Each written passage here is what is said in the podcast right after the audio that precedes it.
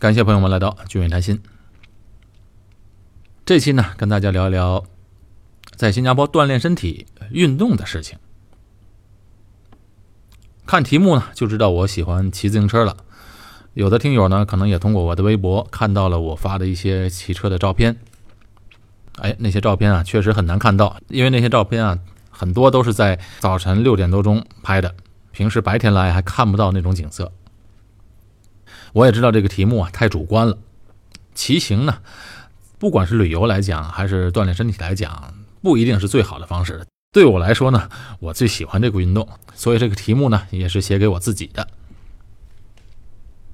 上个礼拜呢，和一位来自南京的听众在新加坡这一起喝咖啡聊天他就说啊，哎，在新加坡的印象啊，这里的人身材都挺好，很多人都这么说。这边的人呢，特别喜欢锻炼身体，而且在公园里跑步的人嘛，哎，这位听众说了，男的居多。他说，在他们家那边啊，一般都是女的锻炼身体啊，做运动的比较多，男的反而会少一些。尤其是和我差不多年龄的男士吧，都是处于在忙工作、忙孩子，上面还有老人，所以可能在国内呢，每天能抽出时间来锻炼身体的人啊不多。我自己在国内的朋友和同学嘛，也是这种情况。他们呢，真的是时间都不够用的。其实他们跟我说，他们主要啊，这个时间都花在应酬上了。一般上，尤其呃，做一些领导职位的，或者一些与人打交道的这些工作呢，都需要花大量的时间去应酬。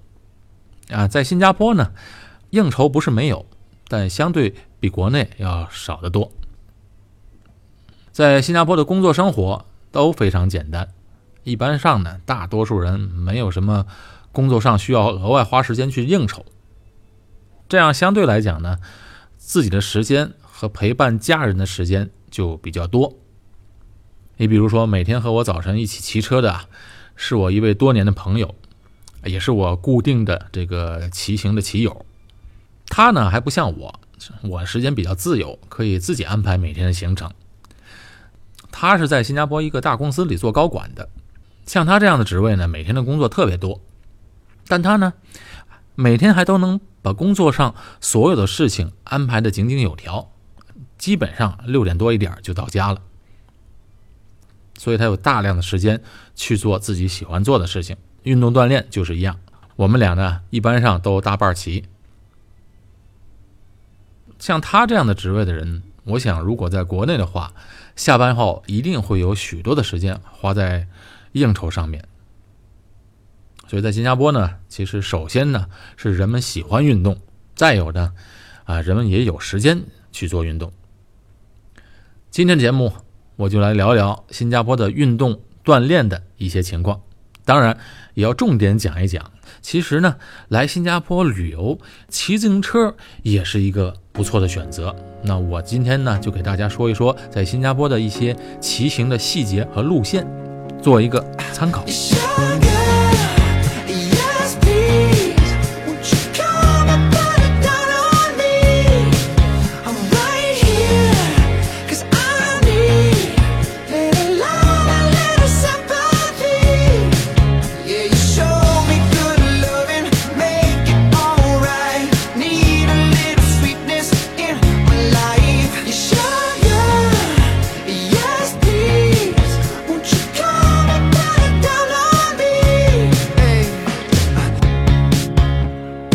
新加坡人喜欢运动，一方面是个人锻炼身体的意识比较强，另一方面呢，是由于政府的大力提倡和推广。比如说，新加坡政府它就建设了大量的公共的供人们锻炼、跑步啊、运动的地方。比如，在新加坡就建立了许许多多的公园，还有河边的水道，在居民区里也建立了许多。儿童游乐场和锻炼的地方，许许多多的这样的免费设施可以用，所以，呃，大家都基本上在家门口呢，可以找到很多这样的设施，数量还特别多。新加坡的公共设施做得非常好，像公共的网球场、羽毛球场、乒乓球馆啊，游泳馆就更不用说了，很多。而且价格呢又非常的低。所以在新加坡呢，如果想做健身房的生意，特别不好做，因为什么呢？因为公共的地方太多了。你比如这个大部分人住的公寓里，公寓里都有游泳池的，一般上公寓里嘛建的游泳池都还挺大的。另外呢，公寓里面也都有网球场、健身房、桑拿浴这些设施。那在祖屋区呢，祖屋区附近就一定会有一些公共的游泳馆。还有很多的健身的地方，比如说在公共的游泳馆游泳，门票呢也就是一块多钱，小孩的话几毛钱就够了，所以这些费用基本上就不用去算了，很便宜。还有一些嗯大家喜欢上的课程，比如说呃瑜伽课、普拉提、宗巴舞蹈这些比较受女性朋友们喜欢的集体运动啊，在新加坡的各个社区里，基本上都在自己家附近呢就能找到。呃，新加坡有很多这种像类似于国内的大型的居委会的地方，都有这样的室内场所，有专门的老师来教。去这些地方呢，一个是离家近方便，而且呢也不贵。你比如说，我太太在家门口附近的地方上瑜伽课和普拉提，锻炼一次上一次课的价钱，也就是十块多一点新币。所以这样的话，你根本不用跑到专业的大型的健身场所。而且在各个社区的专业的大型的健身场所又很少，所以这个生意我看不容易做。只是在市区的一些地方，这样的场所比较多。而且我刚才我说这些参加这些课程啊，去游泳馆啊、打球啊、网球、羽毛球这些场地是要费用吗？费用首先就不贵，还不光是价格便宜，而且呢，这政府鼓励人们去，还给每位居民发钱。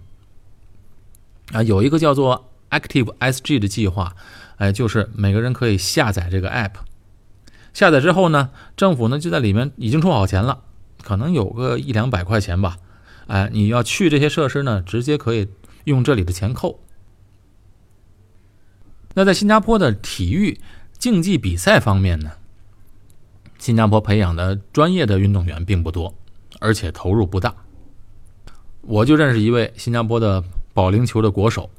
哎，都国家级的选手，他呢平时该干什么工作干什么工作，等需要出国了参加比赛，临时呢再召集起来集训，然后呢就出国比赛。比赛结束后，不管拿不拿奖，回来呢该干什么还是干什么。所以这种专业级别呢，和国内那种体量规模比起来，那投入要少了许多许多。这新加坡的钱呢，它主要是投入到全民。哎，重视全民运动，哎，建了很多这种公共的健身场所。对于专业的比赛运动员的投入不多，但虽然投入不多的新加坡呢，在国际比赛当中，一些项目还并不差。比如，在2016年的奥运会上，2016年新加坡选手约瑟琳曾经在100米蝶泳比赛中得了一枚金牌。这个是新加坡历史上的首枚的奥运金牌，奥运会的奖牌啊，以前得过几次，但金牌呢，这是第一次。这对于一个小国来说，那已经非常了不起了。新加坡公民一共才三百多万人，按照人均来算的话，我看是拿到奥运奖牌可以说是全世界第一了。那在整个的亚细安国家当中呢，就是东盟国家当中，新加坡虽然小，但还算一个体育强国。在东南亚的运动会上，新加坡可不弱，拿到的奖牌也很多。另外，新加坡呢，它在一个专业体育的设施方面呢，算是一个比较多的城市，所以呢，它举办国际性的体育赛事还挺多。比如说东南亚运动会和亚洲运动会的一些项目，有一些是在新加坡举行的。再比如一些世界型的网球公开赛、体操比赛。赛马比赛、环球帆船赛和橄榄球大赛，这些都是在新加坡举办过。当然了，人们印象最深的应该是新加坡的赛车夜间方程式比赛，每次都吸引了全世界喜欢这个运动的人的眼球。在整个这个社会呢，普遍上人们都非常的喜欢运动。整体来说啊，新加坡是一个适合体育锻炼的地方，特别呢。适合我喜欢的运动，骑自行车。不管是在新加坡锻炼，还是来新加坡旅游，骑自行车真的是一个非常好的选择。我们说说在新加坡骑车的好处。第一呢，这种锻炼方式呢，它走得快，骑上自行车呢比跑步要快得多，所以呢距离呢就可以拉远一点，看到的风景就更多。所以对于来新加坡的旅行的人啊，不用非得去那些游客们必去的几个地方打卡。我出去旅游啊，我都是喜欢深入到各个地方的真正的居民区，哎，在社区里体验一下当地人生活的那种感觉，祖屋区。公寓的地方，还有有地的洋房，都可以去看看。还有新加坡有很多的自然保护区，也可以去走走。再有呢，有一些有历史意义价值的地方呢，也都可以去转一转。对于我来说呢，做运动，跑步肯定不适合我，实在是不喜欢这个运动。游泳呢不错，但是啊，坚持不了，坚持不下去。骑车还有一个好处，就是骑起来之后。它有速度，有风，它很凉快，即便出汗，也很快就能给吹干了。另外，骑车也减肥，骑车是一种全身运动，只要你每天消耗的比补充的要多，那肯定这体重一定能减下来。新加坡的空气比较好，我每天早上骑车，大概是六点开始骑，骑到七点半八点左右，这段时间呢，我就特别关注。这个空气污染指数，在新加坡的空气，呃，PM 二点五的指数呢，大概是在三四十左右，所以这种空气质量呢，特别适合有氧运动。前几天我还和我的一个国内的同学打电话，他在天津，哎，我就跟他说骑车的好处，我说你也骑骑，他说我骑呀，那我我出去骑我得戴两层口罩才行，也是在天津呢，天好的时候。这空气污染指数都得一百多点，到冬天呢还更严重。在新加坡的空气这一点是很多人喜欢这边的原因之一。在新加坡骑自行车另外一个好处就是安全、方便。在新加坡骑自行车不用担心治安问题，完全不用担心。我在网上就看到过很多人来新加坡，哎，专门来新加坡骑车的，有很多人呢都是一个人来。坐飞机降落之后，把那个自行车拿出来装上，然后就接着就骑了，在新加坡骑一圈你看，在别的国家，一般上大家都得搭伴去骑，但在新加坡呢，一个人过来旅行骑车，从安全、治安上的角度呢，不用担心。交通安全方面呢，也还不错。汽车司机呢，一般对骑车的人也比较礼让。另外，在新加坡的骑车的路线有很多啊，都是在公园里。这一点呢，我等会儿会讲到。在一般公园地方呢，也都是有饮水点，就是那个水啊，就像小学、中学、学校那样，就是一按那个水就出来，喝水呢比较方便。还有呢，就打气的地方，公园里有很多这个公共打气的地方，也是挺方便的，也是免费的。在新加坡还有一个别的地方没有的一个方便，就是啊。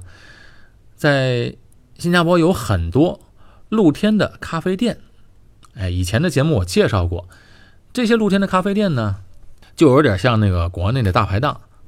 这些地方呢，不像在商场里，你带着车进商场还是不方便的。尤其呢，骑行的人那个车啊都比较贵，比较好，所以呢，一般人也不愿意锁在外边。露天的咖啡店在新加坡也到处都有，在骑行骑累的时候。你可以到这些咖啡店里，哎，把车立在旁边，呃，叫点东西吃，喝喝咖啡，而且在这种地方也舒服嘛。骑车骑得满身汗了，也不喜欢去到那些哎有空调的地方。俊伟谈心的节目在喜马拉雅、蜻蜓和 YouTube 的平台都在持续更新。除此之外，我也建立了谈心群。世界虽大，但距离却不是问题。谈心群可以将我们相似的人们连接在一起，在群里你也可以找到我们访谈的嘉宾们。伙伴们可以通过公众号或者俊美谈心的联络员申请入群。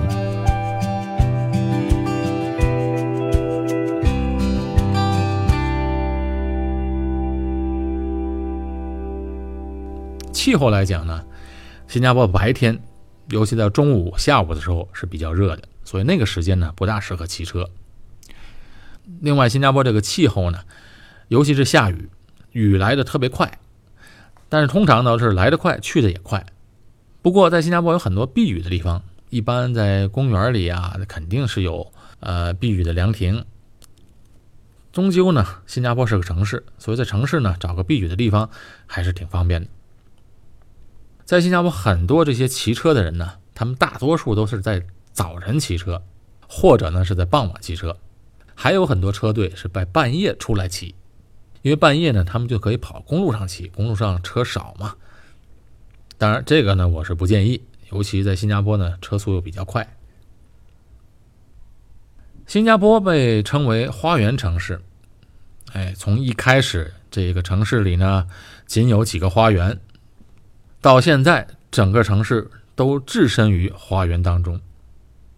这个转变呢，哎，不是仅仅喊口号就能喊出来的，而是从六十年代开始，经过了整整一代人，才把新加坡建设成一个真正的花园城市。你在新加坡骑车，就可以领略到。呃，新加坡的城市居民区、工业区和商业区是怎样用一个个的花园把它们连接起来的？新加坡到了二零三零年有一个愿景，就是要让百分之八十的建筑物都能符合新加坡的 Green Mark，也就是绿色的标志。这绿色标志呢，不仅仅是要一个绿色覆盖率要达标，而且还要实现节能、低碳排放量的标准。所以，在这个花园城市里，骑车还是非常舒服的，也很养眼。在新加坡有一个覆盖全国的公园连接道，有时啊，你在公园里就会看到，它叫 PCN，在地上就印着 PCN 黄色的这个标志。PCN 是什么呢？它就是 Park Connector Network，缩写为 PCN，就是公园连接道的意思。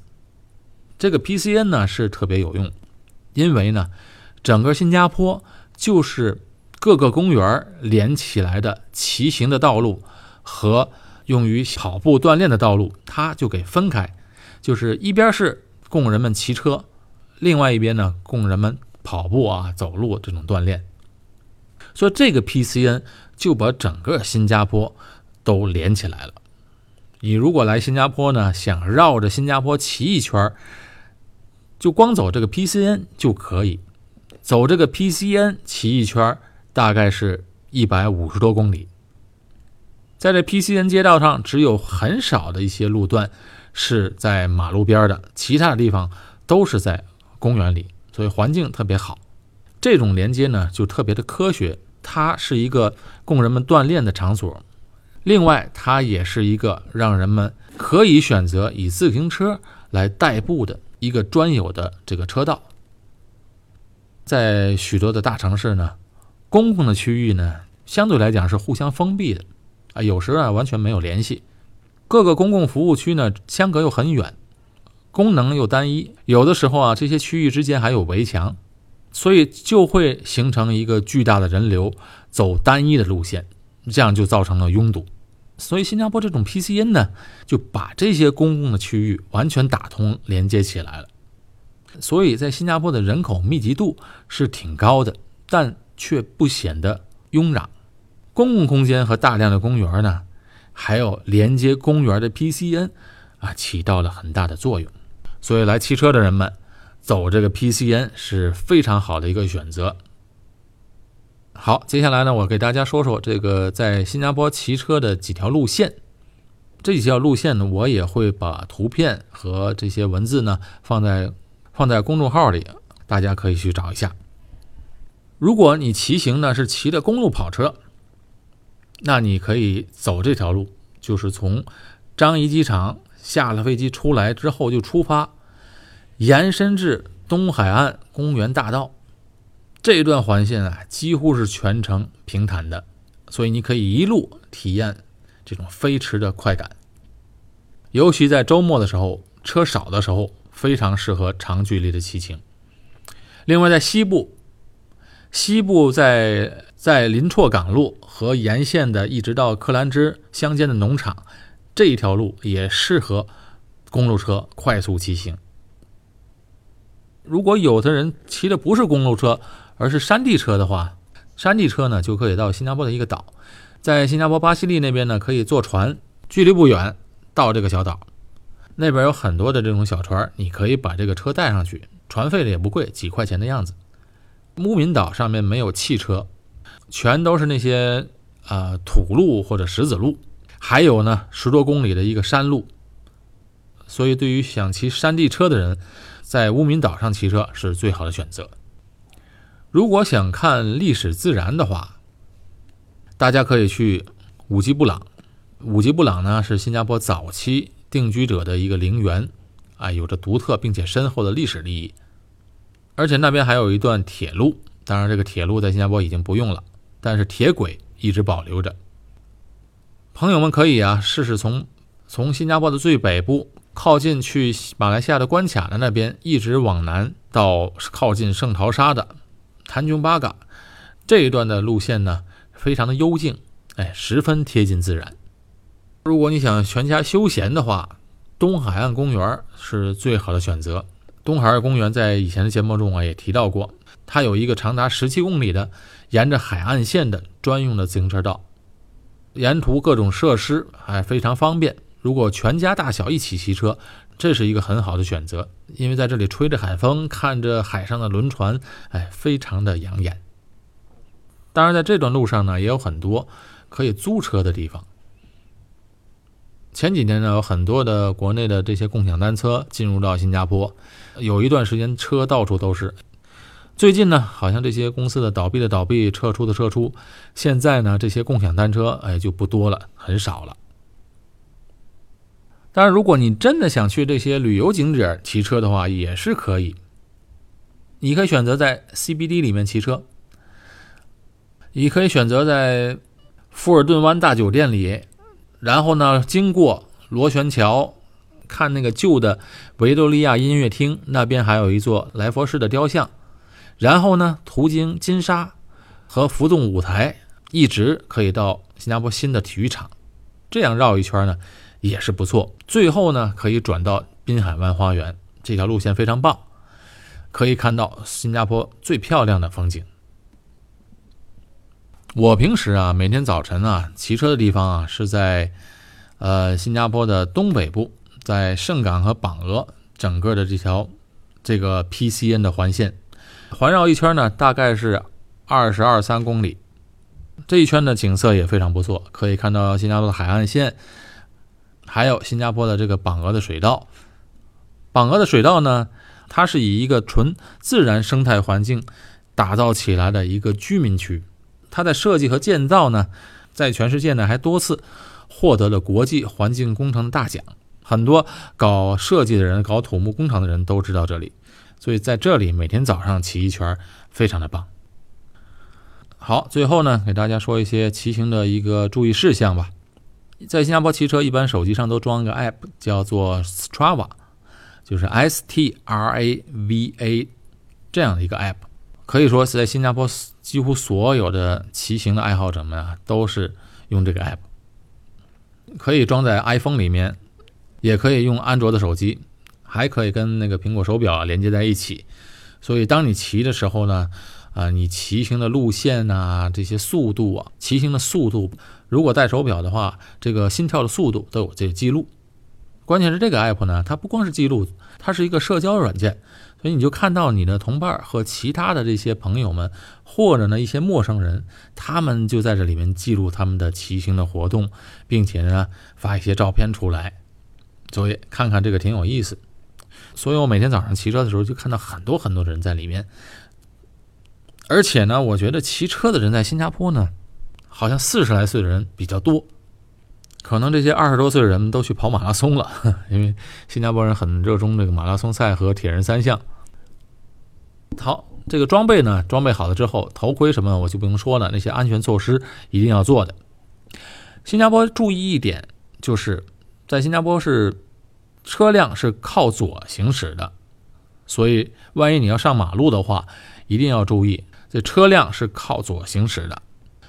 还有呢，就是新加坡城市中车流非常快，高速路上可千万不要上，也不允许。城市高速路，呃，限速是九十公里，而且大部分地方都能开到这个速度。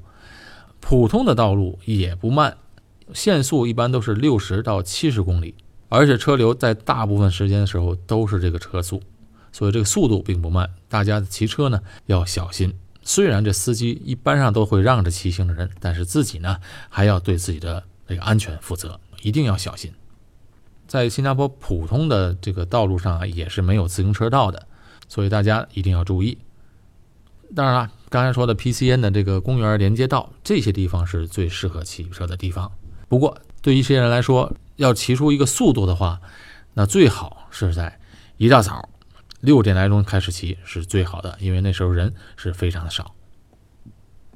好，这一集呢，给大家讲了一个新加坡这个运动场所，还有锻炼身体的一个概况，另外还讲了这个骑行的这些路线，还有注意事项。欢迎大家来新加坡骑自行车，也希望骑行发烧友们，你们下次来旅游啊，就带着你们的自行车来。好，今天节目就到这里结束，我是高俊伟，在新加坡，我们下期节目。再见。